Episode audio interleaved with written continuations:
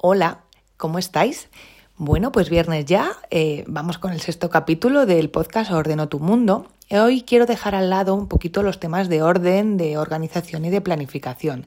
Y os voy a hablar con un tema personal, pero a la vez bastante visible por las personas que ya me conocéis, tanto en redes sociales como me conocéis a mí personalmente.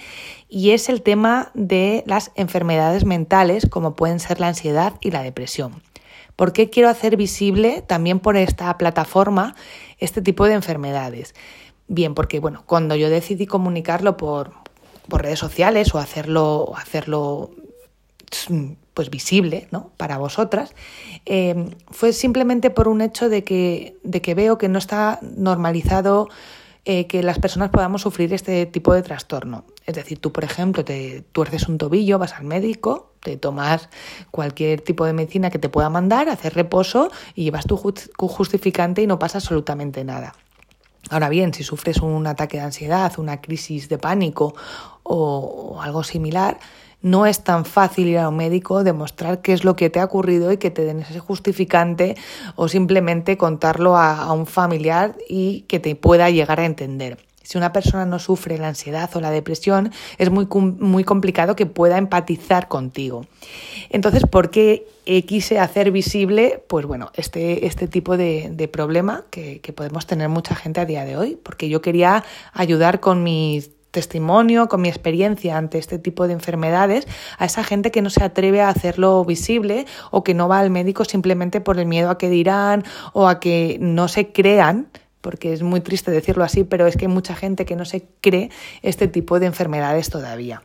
Entonces, yo decidí contarlo y es cierto que habéis acudido muchísima gente a mí y yo os lo agradezco infinitamente porque no solo, no solo os puedo yo ayudar, entre comillas, con mis experiencias, sino que vosotros también me ayudéis a mí a la hora de compartir este tipo de, de, bueno, de, traumas o este tipo de, de, problemas que podemos encontrarnos en nuestro día a día. Y, y es verdad que siempre que, que hacemos público este, este tipo de problemas nos ayuda a, a hacerlo más normal y poder, poder seguir con nuestro día a día con cierta normalidad. Entonces, os voy a hacer un resumen muy breve, no me quiero enrollar, que ya sabéis que yo me enrollo muchísimo, de cómo descubrí que yo padecía ansiedad. Ahora yo el diagnóstico que tengo es ansiedad crónica y eh, un cuadro de depresión.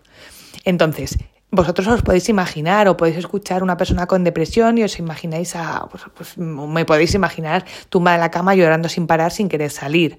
Sí, eso es pues un aspecto de la depresión, pero a mí me estáis escuchando, yo estoy feliz, estoy contenta y, y, estoy bien, pero sí que yo he tenido mis etapas. Entonces, os quiero resumir cómo empecé en este mundillo de las enfermedades mentales tales como la ansiedad y la depresión.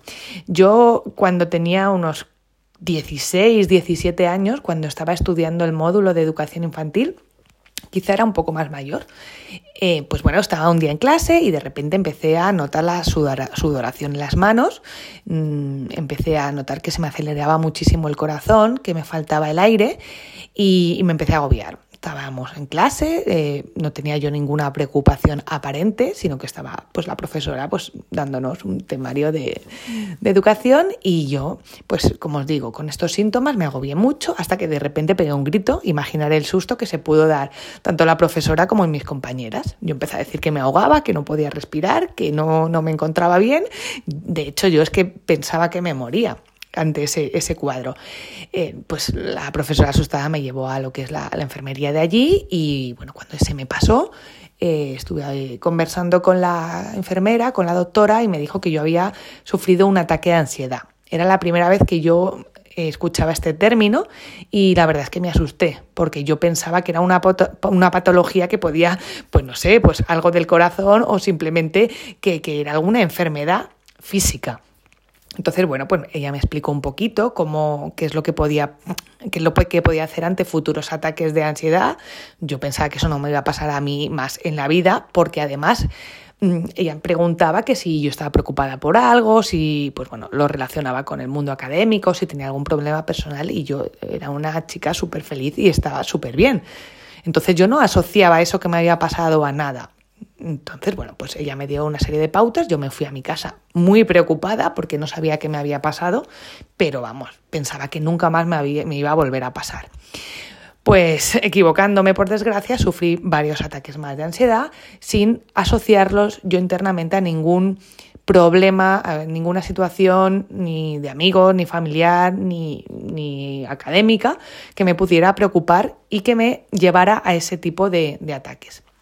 Entonces, bien, en esa época, cuando yo era pues tan pequeña, 17, 18 años, no, no estaba, no era un tema tan visible. Yo podía ir al médico, decir lo que me había pasado, pero a mí no me daban ninguna pauta, ni me derivaban al psicólogo, ni, ni nada. Recuerdo que me dieron unas hojas de, de cómo respirar si me pasaba otra vez eso. Y, además recuerdo además esas hojas que me ponían, cuando tengas un ataque de ansiedad, eh, métete en un lugar oscuro, tranquilo, eh, relájate y respira. Y te enseñaba como unas técnicas muy básicas de respiración.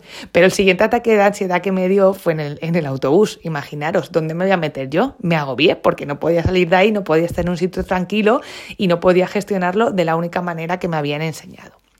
Entonces, bien, eh, ha sido un camino muy largo porque comunicar este tipo de problema, este tipo de enfermedad, a tu familia, a tus amigos, es como os decía al principio, no lo comprenden.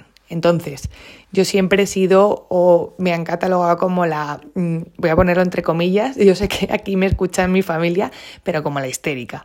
Es cierto que yo ante cualquier cosa eh, reacciono siempre como, si fuera un drama, ¿no? Pero es cierto que eh, bueno, pues no le daban importancia hasta que, que, ya fui creciendo, fui eh, viendo que estos episodios cada vez se hacían más frecuentes y no los relacionaba con, con ningún problema. Y bueno, por, por mi cuenta pues fue informándome porque ya os digo que yo acudí al médico y no te daban ningún tipo de, solución, no te daban más que hojas para que respiraras un poco y ya está. Entonces, bueno, yo fui investigando a medida que fui creciendo, por, por bueno, pues mi camino fue mm, haciendo mi camino al tema de la ansiedad y bueno, pues leyendo, informándome, me compré, recuerdo muchos libros que empezaban a hablar de, este tipo de trastornos. No se le catalogaba como una enfermedad mental, pero sí que hablaban de la ansiedad y de lo que podía, de lo que podía ser y de lo cómo lo podía yo atajar.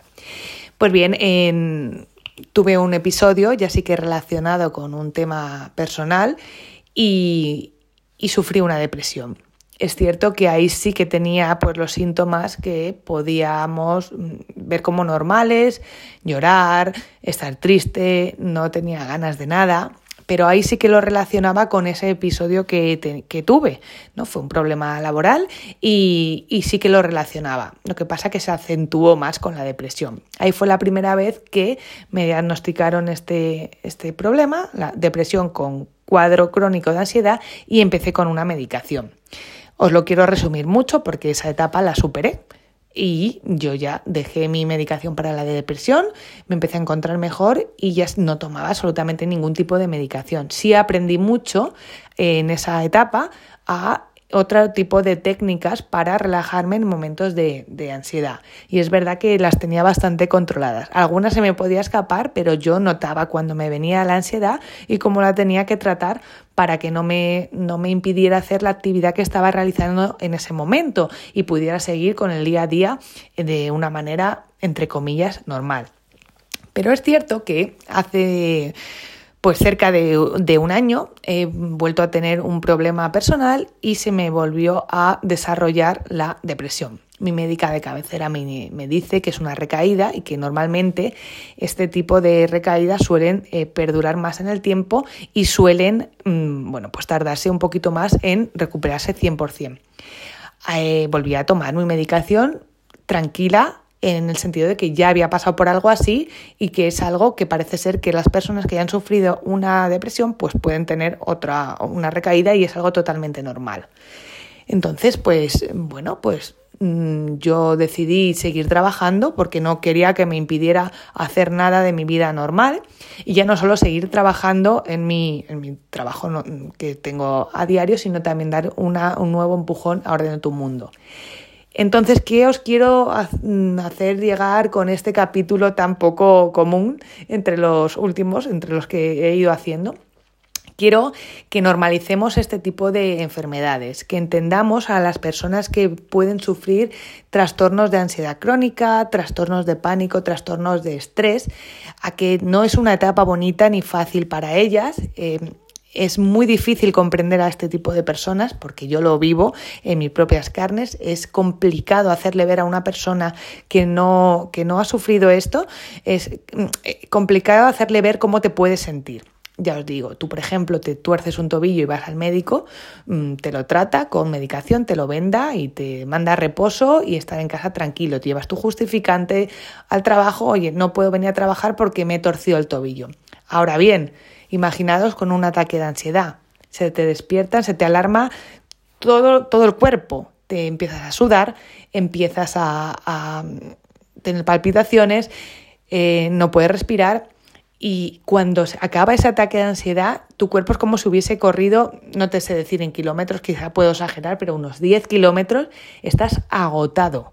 Yo recuerdo los ataques fuertes de ansiedad, meterme en la cama y, de estar, caer rendida, porque es un esfuerzo físico brutal no es tan fácil ir al médico y explicarlo y decir, mira, he sufrido un ataque de ansiedad y me ha pasado esto. Es complicado, es complicado porque cualquier trastorno mental es difícil demostrar y es difícil que te entiendan si no tienes un diagnóstico un estudio previo.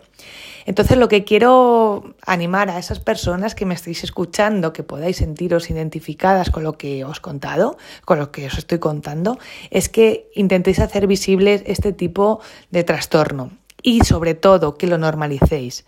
No es algo de lo que os tengáis que avergonzar. Al revés, es algo que en cuanto antes lo identificáis y antes intentéis ponerle medio y solución, antes os vais a curar.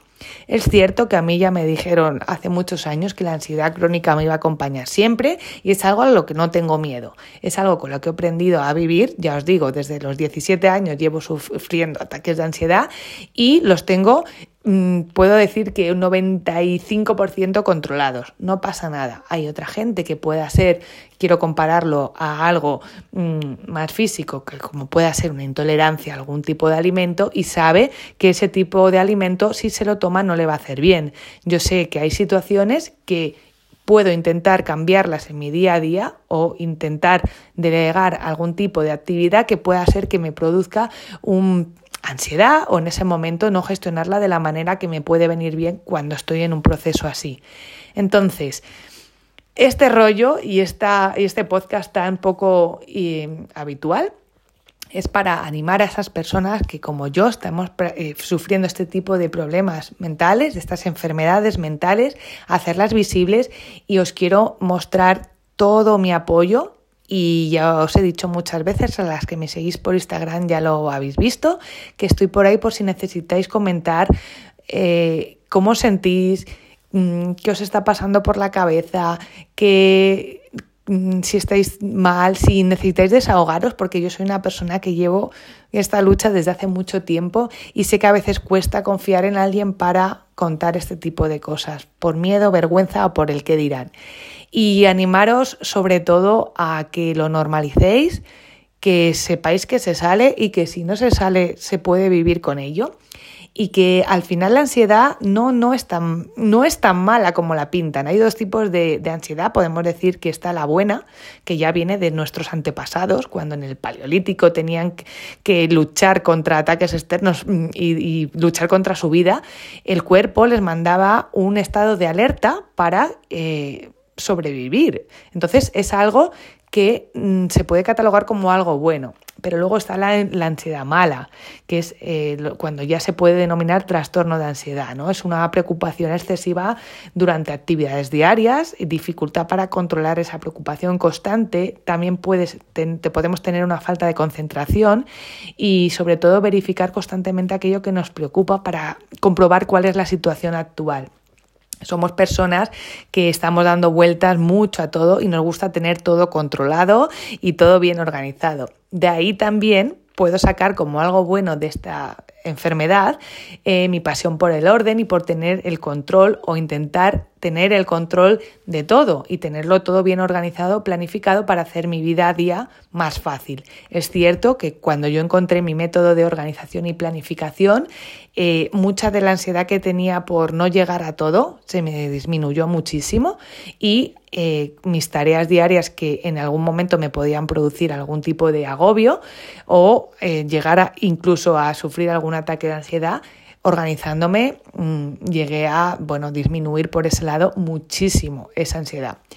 Entonces, bien, no me quiero enrollar mucho más porque ya os digo que no es un tema habitual. En, el podcast de Ordeno tu Mundo, pero sí me gusta eh, contaros mi día a día, sí me gusta que me vayáis conociendo un poquito más, que entendáis cosas de mi personalidad y os vuelvo a repetir que estoy aquí para ayudaros, que hagáis visible todos estos problemas, que pidáis ayuda, cuando os sintáis mal y de verdad que de todo se sale.